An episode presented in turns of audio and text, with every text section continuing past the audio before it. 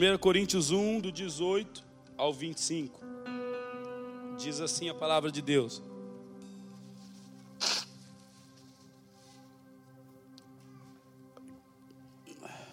Diz assim: Certamente, a palavra da cruz é loucura para os que se perdem, mas para nós que somos salvos, a mensagem da cruz, repita comigo, a mensagem da cruz, por favor, diga, para nós que somos salvos, a mensagem da cruz é o poder de Deus.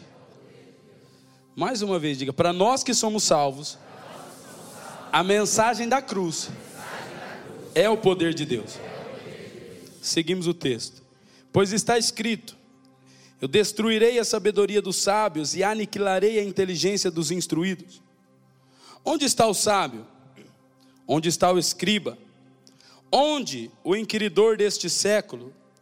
Porventura não torna, tornou Deus louca a sabedoria do mundo?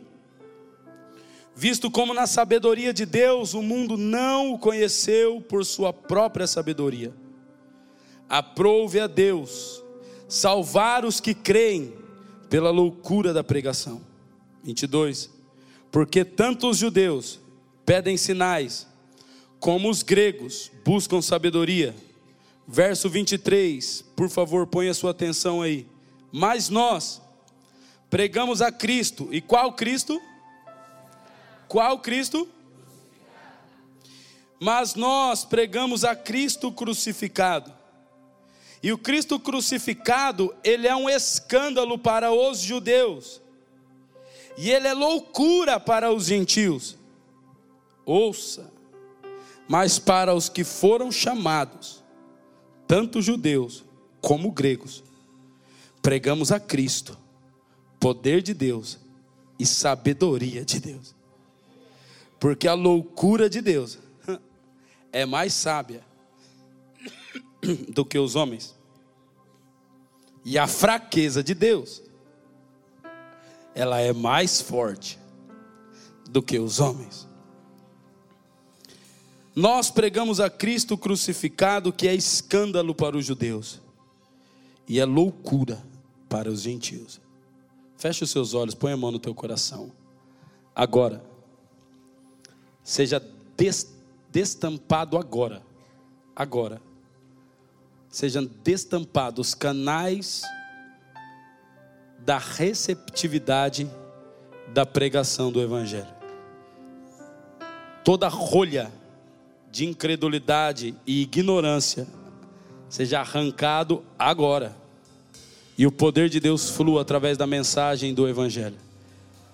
E o poder de Deus, o poder de Deus, flua aqui nessa manhã.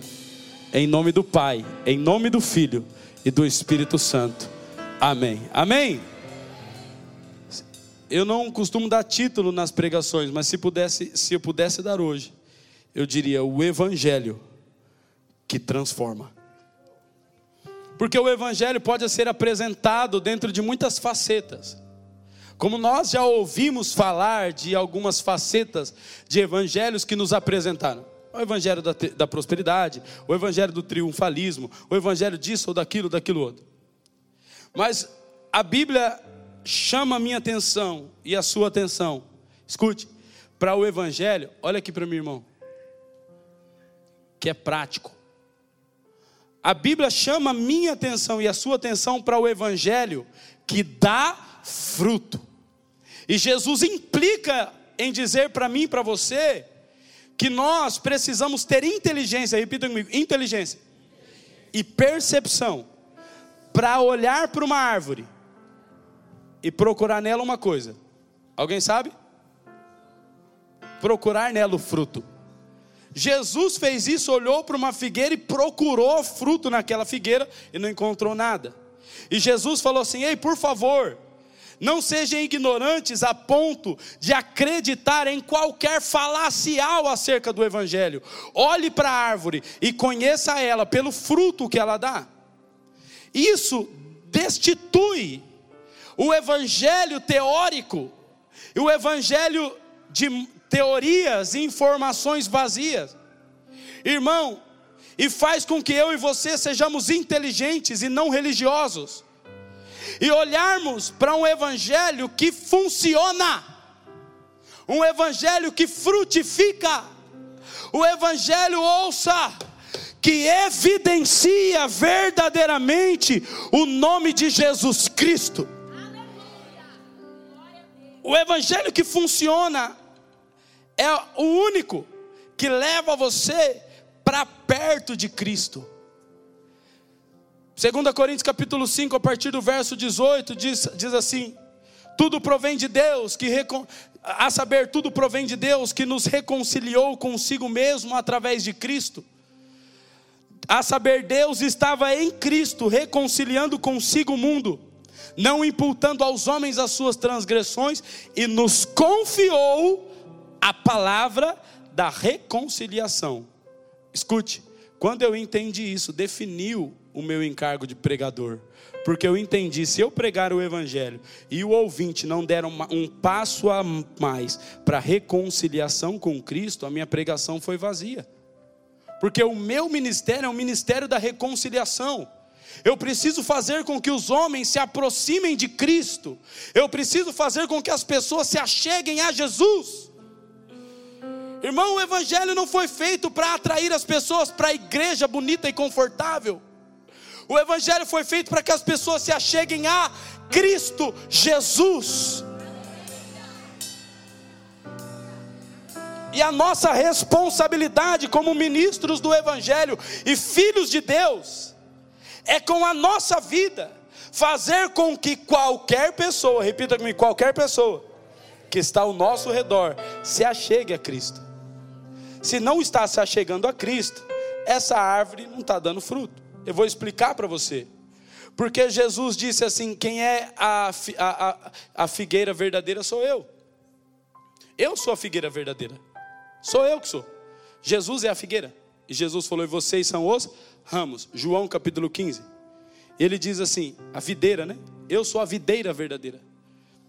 E vocês são os ramos. Presta atenção.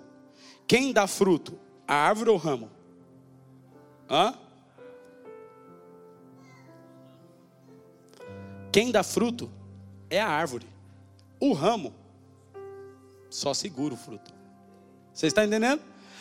A força da vida do fruto vem da árvore. A videira da uva. E os ramos seguram os cachos. Você está entendendo?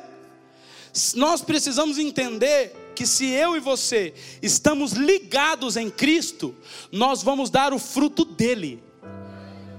Se nós estamos ligados em Cristo, nós vamos, qual é o fruto que nós vamos dar? Cristo. Isso é lindo demais, gente. Se eu estou ligado na videira, que fruto que eu vou dar? Videira, uva. Se eu estou ligado em Cristo, que fruto que eu vou dar? Que fruto que eu vou dar?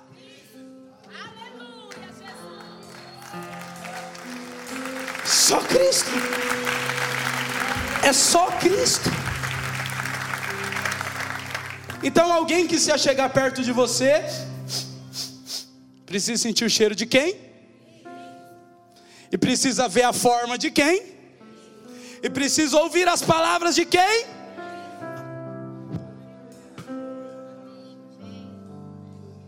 Vai acostumando aí que eu começo a ficar empolgado, começo a falar, ah, fico empolgado porque é impressionante que a semente precisa produzir um fruto segundo a sua espécie. E a semente que foi plantada no meu e no seu interior é a semente de Cristo. Marcos capítulo 4 diz que o semeador saiu a semear.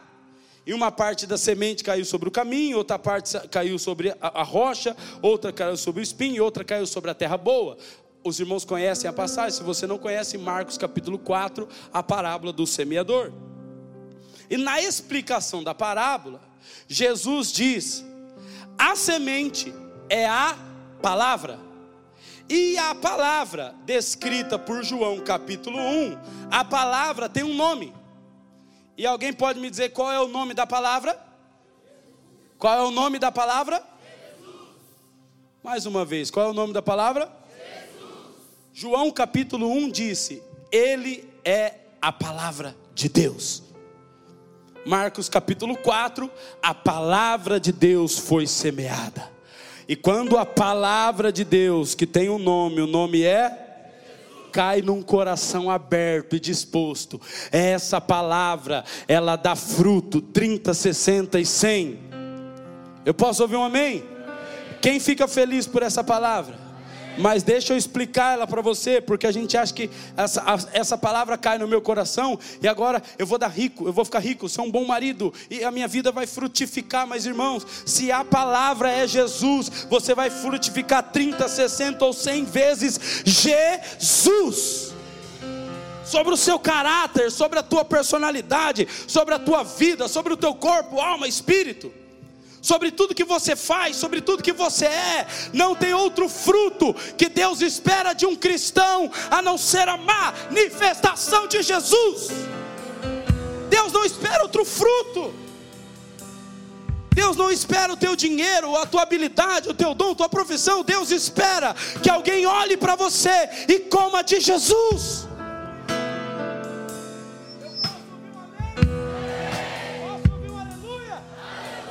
É isso que Deus espera de mim de você. Que alguém se achegue perto de mim e fale, cara, essa moça, esse rapaz tem algo diferente. Eu não sei, mas tem alguma coisa diferente nesse rapaz. Essa é a única responsabilidade que eu e você precisamos ter.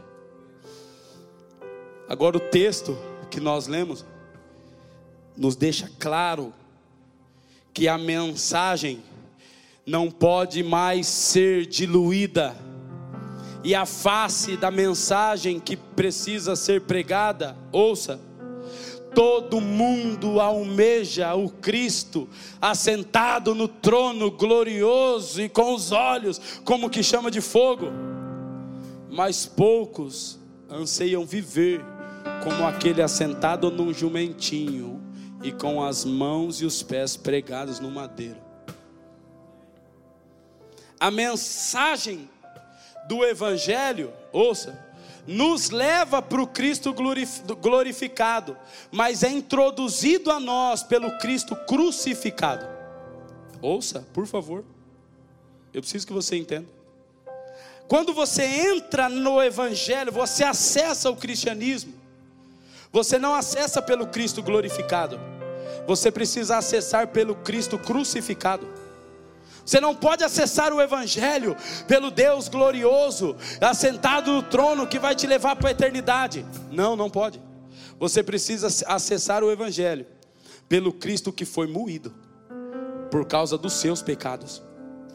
Você precisa olhar para dentro de você encontrar a condição de gratidão e rendição pelo Cristo que olhou para você, condenado ao inferno e à morte, e deu para você vida e eternidade por causa do seu sacrifício. Alguém está me entendendo não? Você pode estar aqui nessa manhã inserido no Evangelho e não ter entrado pela porta correta. A mensagem do Evangelho começa pela cruz e termina no trono. Ouça! A mensagem do Evangelho começa na cruz. Não pule as etapas.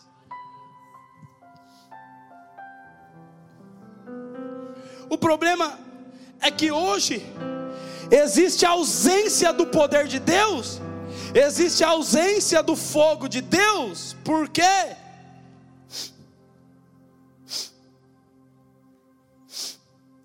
Não tem cheiro de sangue.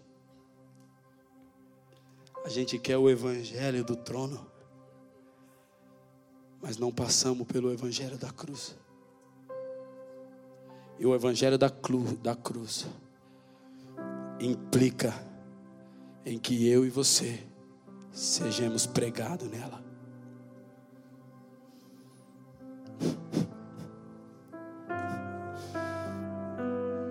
Eu peço ao Espírito Santo que abra os ouvidos de alguém. O Evangelho da, cru, da cruz implica que eu e você sejamos pregados nela. Ouça, ninguém vai acessar o trono sem primeiro passar pela cruz. Ninguém vai exercer autoridade sem primeiro padecer a aflição por Cristo. Verdade, não vai. Desde ontem tem um sentimento no meu coração. Eu tive algumas impressões proféticas. E uma delas foi me sentir envergonhado de ser chamado de cristão. Olhei para o Cristo.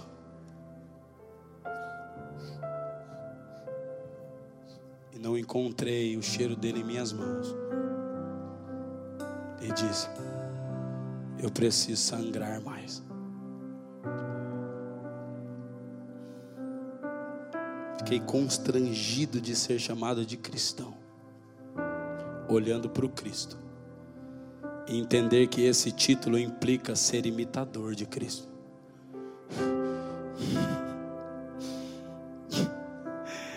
Só que essa palavra, ela é loucura para os judeus e escândalo para os gentios. Sabe o que, que isso significa? Quem são os judeus? Os judeus são os religiosos que tem uma venda nos olhos. Esses, os judeus, se escandalizam e dizem: Isso é um escândalo. Sofrer, padecer. O que é que o religioso diz? Jesus já sofreu por mim. Jesus já padeceu por mim. Isso é um escândalo. Agora eu, a minha vida tem que padecer por Cristo. Isso é um escândalo. Jesus já padeceu por mim. Escute. Jesus padeceu pela sua salvação, mas é responsabilidade sua padecer pela sua santificação. Sim, ele padeceu por você no que diz respeito à salvação, mas no que diz respeito à santificação, eu e você precisamos aprender o que é cruz. No que diz respeito à santidade, nós precisamos ter a responsabilidade de ser pregado todo dia no madeiro. Aí o religioso se escandaliza. E o incrédulo? É loucura.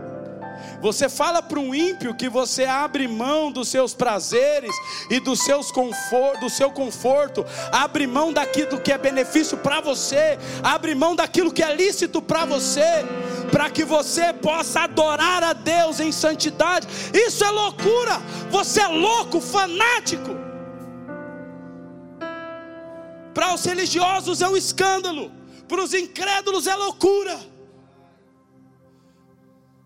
Mas a Bíblia diz que para mim e para você que crê é uma coisa, alguém sabe?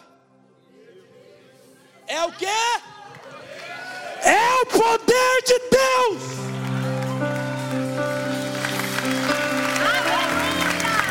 Não tem outro lugar para acessar o poder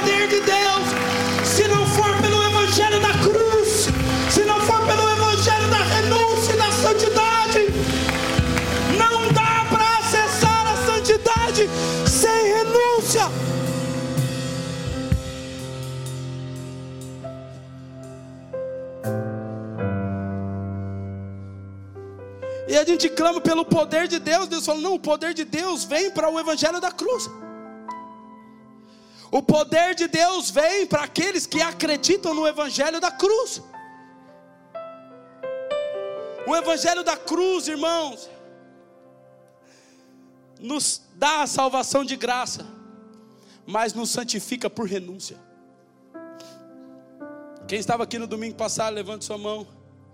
Quem não estava, acesse a internet e assiste a pregação de domingo passado. É extremamente relevante e pontual para o nosso entendimento. As duas coisas que Deus manda construir: a salvação por uma arca e o tabernáculo para habitação. Na arca, só precisava de uma família pregando salvação. Mas no tabernáculo, ouça, tinha critérios de devoção. Ouça, A arca representa a salvação, é de graça, não precisa nada. O que, que Deus deu para Noé construir a arca? Deus não deu nada. Deus só deu a medida. Walter, Deus só deu a medida. E ele construiu. E todo mundo foi salvo. Escute o que eu vou te dizer: para salvação, irmão, você só precisa obedecer e crer, e você é salvo. Mas para santificação, precisa ter derramamento de sangue, precisa ter vestes novas, precisa ter liturgia. O tabernáculo tinha uma liturgia, os sacerdotes designados para o tabernáculo, ouça! Ouça! Em nome de Jesus! Aleluia! Para o tabernáculo era exigida uma liturgia sacerdotes que estavam todos os dias no mesmo lugar fazendo a mesma coisa. Todos os dias tinha que colocar fogo no altar. Todos os dias tinha que haver sacrifício, sangue derramado. Todos os dias tinham cânticos. Todos os dias tinham salmos. Existia uma liturgia para os tabernáculos. Ou seja, para a salvação não precisa de nada, é só crer e no sacrifício de Jesus é suficiente, sim. Mas por que é que você não está vendo o poder de Deus? Por que, que você precisa do agiota quando tem dívida para pagar? Por que, que quando passa necessidade você não espera o corvo? Por que você não crê mais na multiplicação do pão? Porque você não vê mais o milagre imediato na sua vida, porque você não vê. Porque está bebê Johnson demais, confortável demais. Não, mas eu e minha família estamos salvos, nós já estamos dentro da arca, meu irmão. Nós estamos dentro da arca, irmão. Dentro da arca não tem manifestação de fogo, dentro da arca só tem cheiro de bosta, de animal. A arca é um lugar desconfortável, só tem cheiro de fezes. O que, que tem dentro da arca mais do que cheiro de fezes? Hã? Hã? Desconforto, barulho de elefante, barulho de bicho, mais nada. Mas no tabernáculo, Tinha fogo no tabernáculo. Eles olhavam todo dia e viam aquele fogo e não esse fogo veio do céu. Como pode? Eles olhavam para o tabernáculo e viam o fogo lá. Sabe qual é era o cheiro do tabernáculo? De mirra, de óleo. Sabe qual era o cheiro do tabernáculo? Cheiro de óleo, cheiro de unção, cheiro de glória.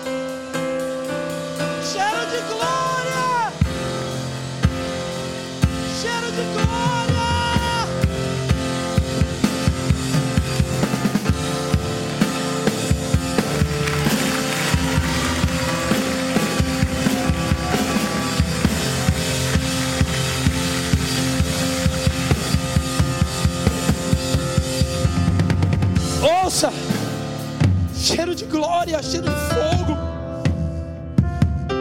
24 horas por dia aquele fogo estava ali. Mas não era fácil. Porque alguém dizia para o sacerdote: Sacerdote, vamos para uma festa. Não posso. Daqui a pouco é hora de pôr lenha no altar. Sacerdote, vamos fazer uma viagem. Não posso. Amanhã eu tenho que pôr lenha no altar.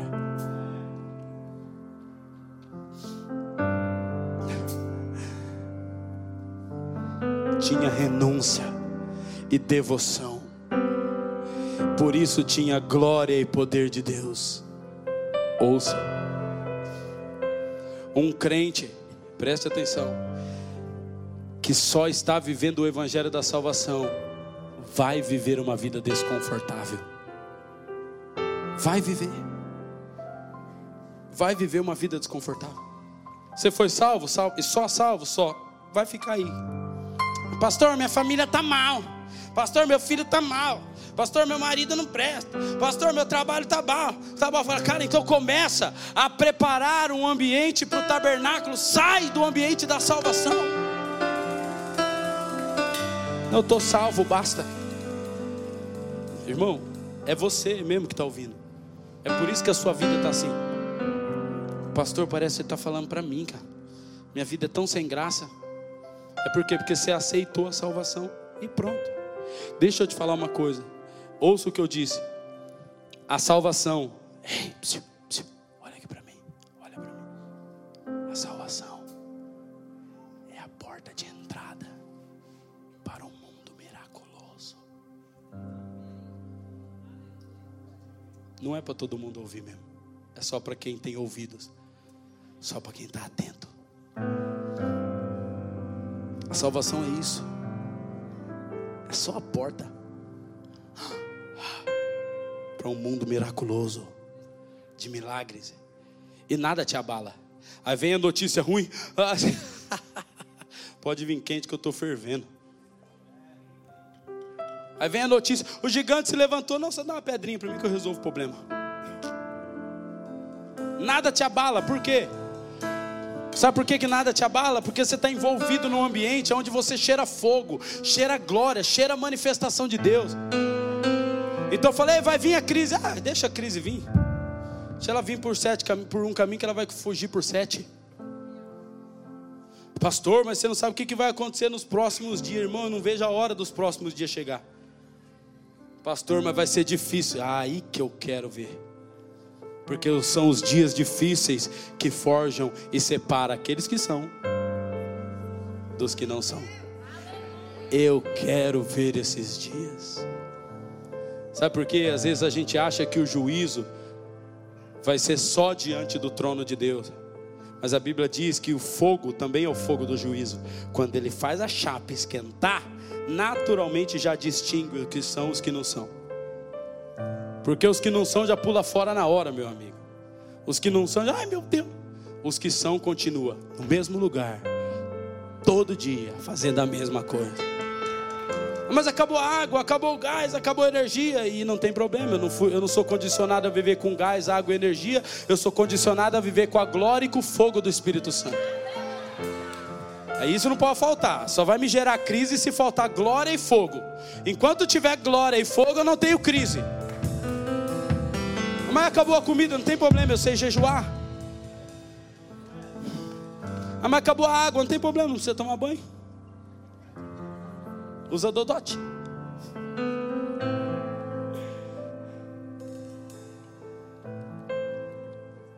Enquanto o mundo está chorando, nós estamos, ó. Nós estamos rindo. Mas ouça, quem entrou no Evangelho da Salvação, mas não adentrou para lugares mais profundos, Irmão, deixa eu falar uma coisa para você. Você pode ser salvo sim, mas vai ter que esperar até o dia do Senhor voltar para dar uma resposta. Você precisa entender que hoje, o maior inimigo da cruz, eu vou te falar qual é o inimigo da cruz. Você acha que o inimigo da cruz é Satanás? Hã? Satanás foi vencido por ela. Ele foi vencido pela cruz. O maior inimigo da cruz não é Satanás, o maior inimigo da cruz é o prazer. O prazer e o conforto é o maior inimigo da cruz, porque a cruz implica em dor e sofrimento. E o maior inimigo da cruz é o prazer e o conforto. Pastor, não dá, eu tenho que trabalhar para ganhar o meu dinheiro e sustentar os meus luxos e conforto. O que a gente mais ouve é isso, irmão. Irmão, vamos, vamos queimar na casa de oração, vamos orar. Pastor, não posso. Por quê? Porque eu tenho que trabalhar de dia e de noite. Por quê? Porque eu tenho que pagar a parcela do meu carro, da minha casa, do meu iPhone, tenho que pagar. Tem um amigo no Brasil, em processo de conversão. Ele tem um estilo de vida altíssimo. É, vive um patamar de vida alto, me ligou outro dia chorando. Cara, ora por mim, por favor, cara. Fiz um contrato com um canal de televisão, não me pagaram. Meu Deus do céu, cara. E agora o que, que eu faço? Cara, diminui o seu padrão de vida. Você tem de despesa fixa 20 mil reais por mês? É lógico que você vai estar em crise. Vai morar numa casa de mil e viver com, cinco, com 3 mil, pronto, você não tem crise. É só diminuir o padrão, amigo. Está entendendo? Mas o que é que nos rouba da devoção? O conforto e o prazer. Não, pastor, mas eu tenho que cuidar da minha família. Ai, que gostoso. Deixa eu te falar uma coisa, irmão. Se você ouça, quem é pai aqui? Levanta a mão. Quem é pai? Levanta a mão. Deixa eu falar com você, pai. Por favor, não acredite nesse evangelho contemporâneo que diz que você tem que viver pela sua família. Não acredite nisso, porque se o teu filho olhar para você abrindo mão das coisas de Deus pela sua família, o seu filho vai acreditar que tudo que ele precisa é estar com a família, menos com Deus. Você precisa pegar a tua família, inserir a tua família no propósito de Deus. Você precisa pegar os teus filhos, a tua esposa, e inserir eles no desconforto por Deus e fala: Filho, nós poderíamos estar aqui em casa assistindo Netflix e comendo pipoca, mas nós vamos juntos para a igreja estudar a Bíblia e orar. Nós vamos juntos buscar a Deus. Nós poderíamos passear, viajar e comprar carro de luxo, mas nós vamos ofertar para os pobres, filho. Ensine o seu filho a devoção a Deus. Ensina o teu filho a renúncia pelo Evangelho. Ensina a tua casa a padecer por Jesus. Eu faço um apelo aos pais. Ensina a tua casa no trabalho a Jesus.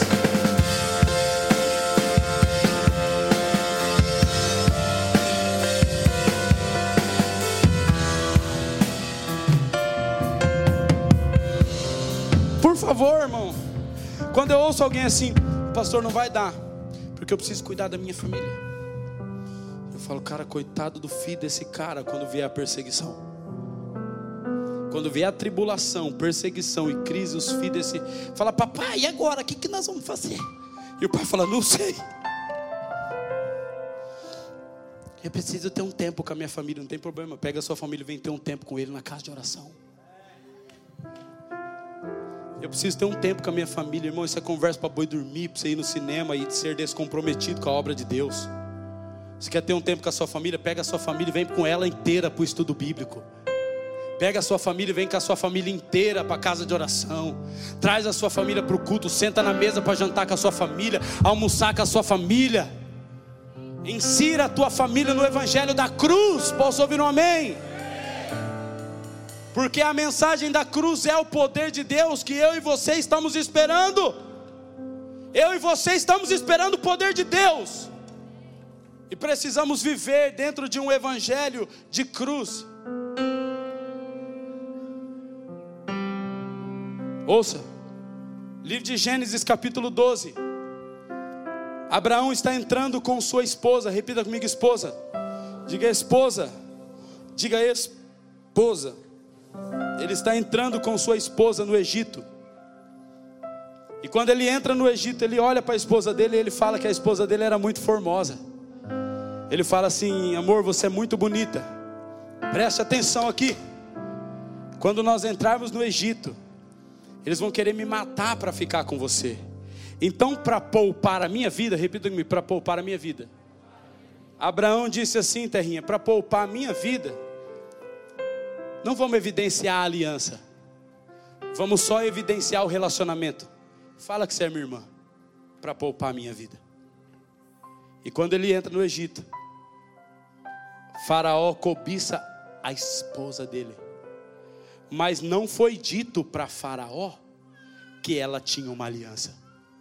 E Faraó se relaciona com aquela mulher e atrai pragas para o Egito. Quando as pragas chegam, ele descobre que aquela mulher tinha uma aliança. E ele fala assim: Por que é Abraão que você não me disse que essa mulher tinha uma aliança? Aí ele diz: Porque eu temi a minha vida. Talvez é esse o evangelho que apresentaram para você. Talvez apresentaram para você uma noiva que não exige aliança, só precisa de relacionamento. Talvez o evangelho que te apresentaram é um evangelho que diz assim: não, você pode ter relacionamento com a igreja, mas você só não precisa ter aliança com ela. Para preservar a própria vida, Abraão negligenciou o evangelho de aliança, para poupar a vida dele. Sabe o que, que isso fez? Trouxe muitas riquezas e bens para Abraão. Irmão, eu não sei se você já frequentou algum lugar na sua vida em que o evangelho te foi pregado de forma confortável para atrair para a sua vida riquezas e bens, dizendo você só precisa vir para Jesus, dar o seu dinheiro no altar e Deus vai te abençoar. Esse tipo de evangelho que só exige de você relacionamento é um evangelho fajuto, que tem atraído praga para nossa geração.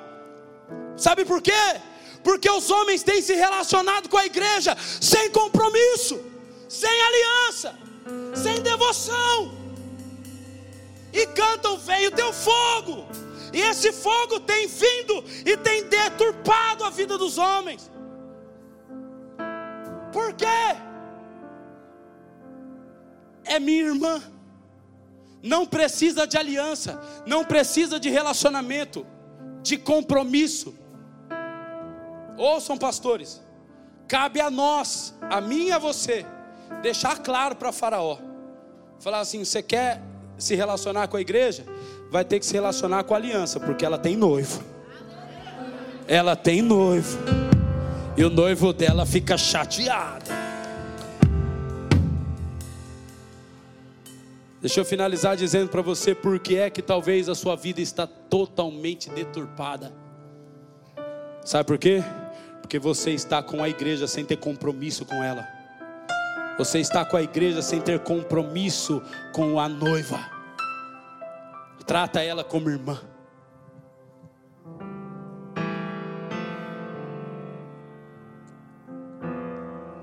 E Deus está dizendo, cara, você pode entrar pelas portas da salvação, mas para fazer parte do corpo, você vai precisar evidenciar a aliança.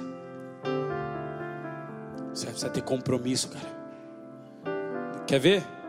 Qual é a hora que você ora e está diante de Deus? Qual é o compromisso que você tem com os pobres? Qual é o compromisso que você tem com a sua Bíblia? Qual é o compromisso que você tem com o fogo que está queimando no altar? Hoje Deus está dando a oportunidade para você sair de dentro de um lugar desconfortável, com cheiro de fezes e barulho de animal. E Deus está fazendo um convite para você.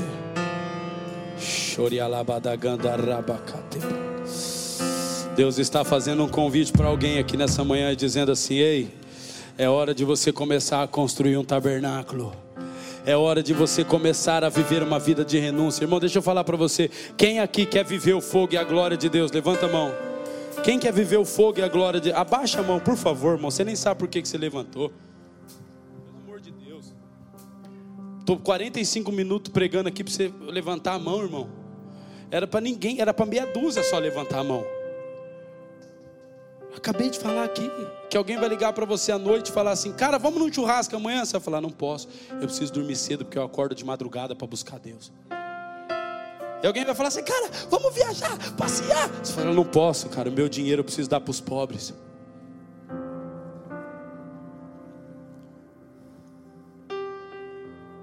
Você quer a glória de Deus? O cheiro de fogo? Mas você está disposto a abrir mão da sua vida? Você está disposto a ouvir o chamado de Jesus e tomar uma cruz todo dia, irmão? todo dia abrir mão da sua arrogância, obedecer seu pastor, obedecer os seus líderes. Você tem que estar tá disposto, irmão, a baixar a cabeça e obedecer, falando, nossa, vontade que eu tinha era de sair com ele, mas vou obedecer santidade. Porque é que Deus estabelece princípios para que eu e você vivamos, sabe para que que é? Para abater a nossa soberba. Você tem que se submeter a outro homem, sim. Sabe por que você tem que se submeter a outro homem? Desculpa o teu irmão, nós estamos em casa, que caga e mija igual você. Você tem que se submeter a esse cara. Sabe para quê? Come e caga igualzinho você, mas você tem que se submeter a ele. Sabe por quê?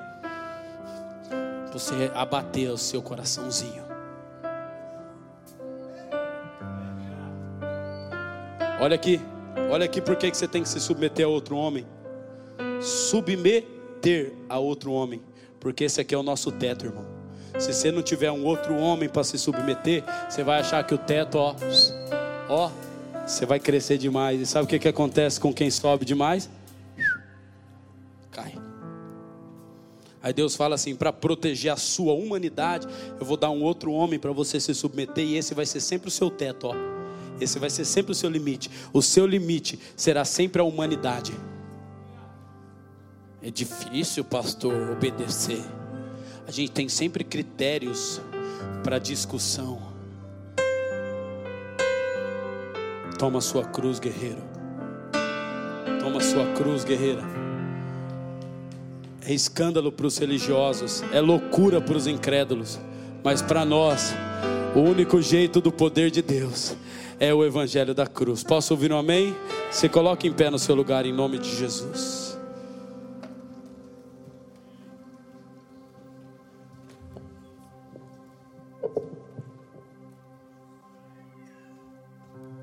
Ouça o que eu vou dizer antes de nós orarmos. Deus está. Ouça. Pode parar a movimentação. Eu não acabei de pregar. Parece que é automático. Se coloca em pé, acabou a pregação. Aí a gente quer na hora passear. Não, pera aí. Deixa o Espírito continuar ministrando seu coração. Escuta. O Espírito Santo está fazendo um apelo nessa manhã dizendo para alguém assim: Eu quero o seu compromisso. Você é tão comprometido com o seu trabalho, cara. Tão comprometido com o seu estudo. Mas trata a minha igreja como irmã. Ouça. Deus está dizendo a alguém aqui: Eu não quero mais que você viva só no evangelho da salvação. Porque quando a glória de Deus vir, irmão, a glória de Deus vai pegar todo mundo. Ninguém será isento da manifestação da glória de Deus. E oxalá que todos estejam preparados.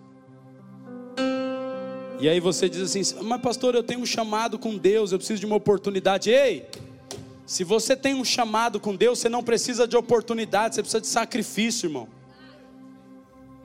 Começa a se, se sacrificar se você vai ver que você não é colocado no altar. Pastor, eu tenho um chamado para cantar, irmão. Não, nunca ninguém te viu orando, você nunca fez um resumo da Bíblia. Pelo amor de Deus, vai cantar lá, lá no, no bar da esquina, irmão. Pelo amor de Deus. Pastor, eu tenho um chamado para pregar. Então vai pregar para as árvores, para os cachorros. Porque para pregar no altar do Senhor Jesus, você tem que ter cheiro de sangue. Ninguém vai ministrar de graça no altar que eu pago um preço para pregar. Ninguém vai ministrar de graça no altar que eu derramo sangue todo dia para pregar. Pastor, eu tenho um chamado. Que chamado que, irmão? Que chamado? Você sabe o que é chamado? Chamado é uma chama que te consome. E só consome se tiver sacrifício. Eu tenho um chamado. Não, peraí, você tem dom, irmão. Dom e talento é uma coisa, chamada é outra. Dom e talento é uma coisa, chamada é outra. Você pode ter dom e talento, mas no ministério você precisa ter chamado. E o chamado é uma chama que te consome todo dia. E a chama só consome se tiver o quê? Hã? A chama só consome se tiver sacrifício. Você não precisa de oportunidade, você precisa de devoção. Se você estiver todos os dias no mesmo lugar fazendo a mesma coisa, você vai ser colocado no altar para ser consumido. Aleluia. Segure na mão do seu irmão aí, irmão. Vamos orar juntos. Chore alabadaga. Você pode fechar os seus olhos. Oh Deus.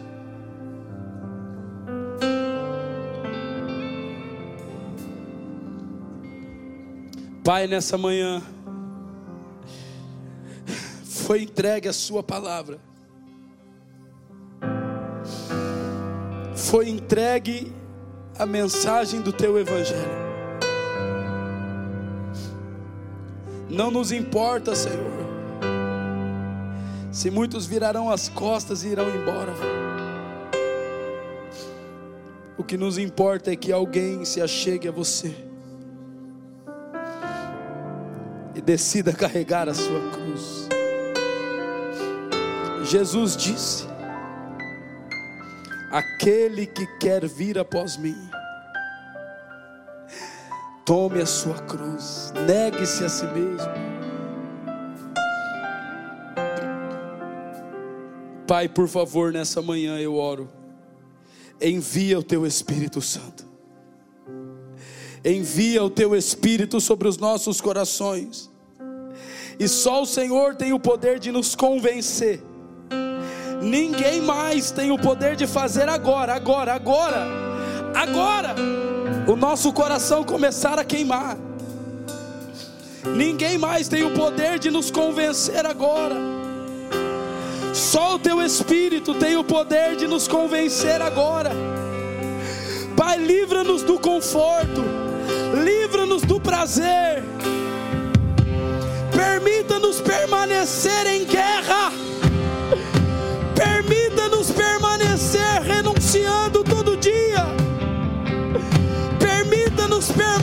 permanecer devoto todo dia. Ensina-nos a padecer pelo seu nome, Jesus. Chore filopandaleteta na. Ensina-nos a padecer pelo seu nome, porque dias virão em que tudo que será importante é saber padecer pelo seu nome. Ensina-nos hoje, pelo poder do teu Espírito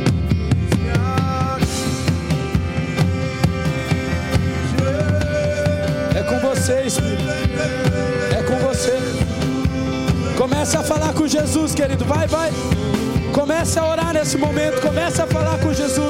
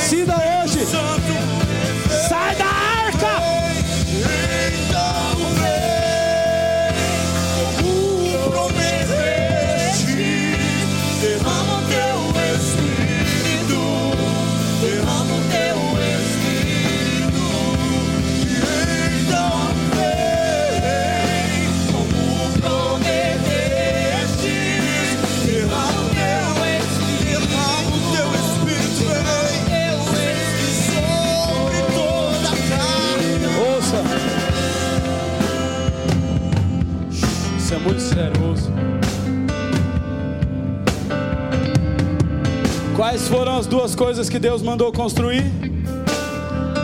A arca e o tabernáculo, preste atenção. A arca representa a salvação, e o tabernáculo a santificação, preste atenção. Deus mandou construir a arca, Pastor Kessler. Mas quando ela cumpriu o propósito dela, Deus mandou abandonar a arca. Sai da arca, abandona a arca. Mas o tabernáculo, para onde o povo ia, tinha que levar o tabernáculo junto. O evangelho de salvação é para passar, irmão. Você não pode habitar lá dentro para sempre. Você não pode ficar dentro do evangelho da salvação para sempre. Você entrou pelo evangelho da salvação, ei, agora vai construir um tabernáculo, porque o tabernáculo você vai ter que carregar pra, com você para onde você for. Para onde você for, você vai ter que carregar o tabernáculo. Desmonta ele, coloca no ombro e leva para onde você for. Deus está fazendo um convite para alguém aqui. Pode soltar a mão do seu irmão. Deus está falando para alguém assim: você foi salvo.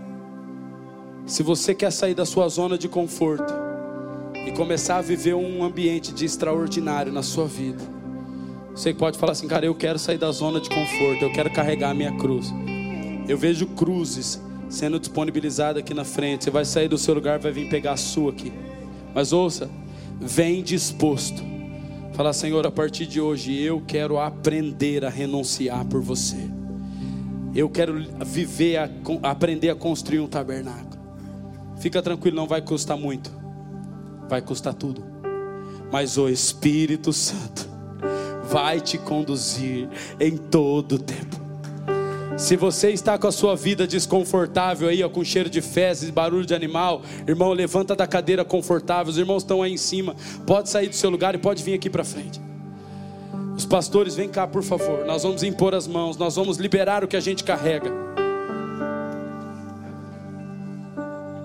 Não dá mais para viver uma vida desconfortável, porque Deus mandou sair da arca e você ainda está dentro da arca. Você ainda está dentro da arca, cara. Ouça, eu vou falar porque é que Deus mandou Noé sair da arca. Sabe por que Deus mandou Noé sair da arca, filho? Porque a pomba saiu e não voltou mais, o Espírito Santo já não estava mais lá dentro. Aonde o Espírito Santo habita, você tem que sair correndo, irmão, vai embora. Noé soltou a pomba, a pomba foi e não voltou mais. Quando a pomba não voltou mais, Deus falou: Noé, o Espírito Santo não está aí, sai da arca, Noé.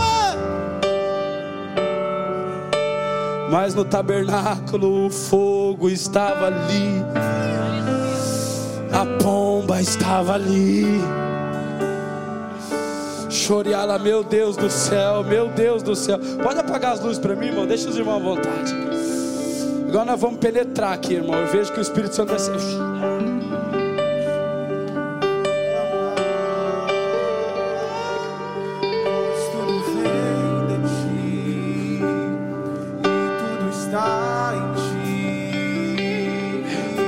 Você que está aí no seu lugar e já está construindo o tabernáculo.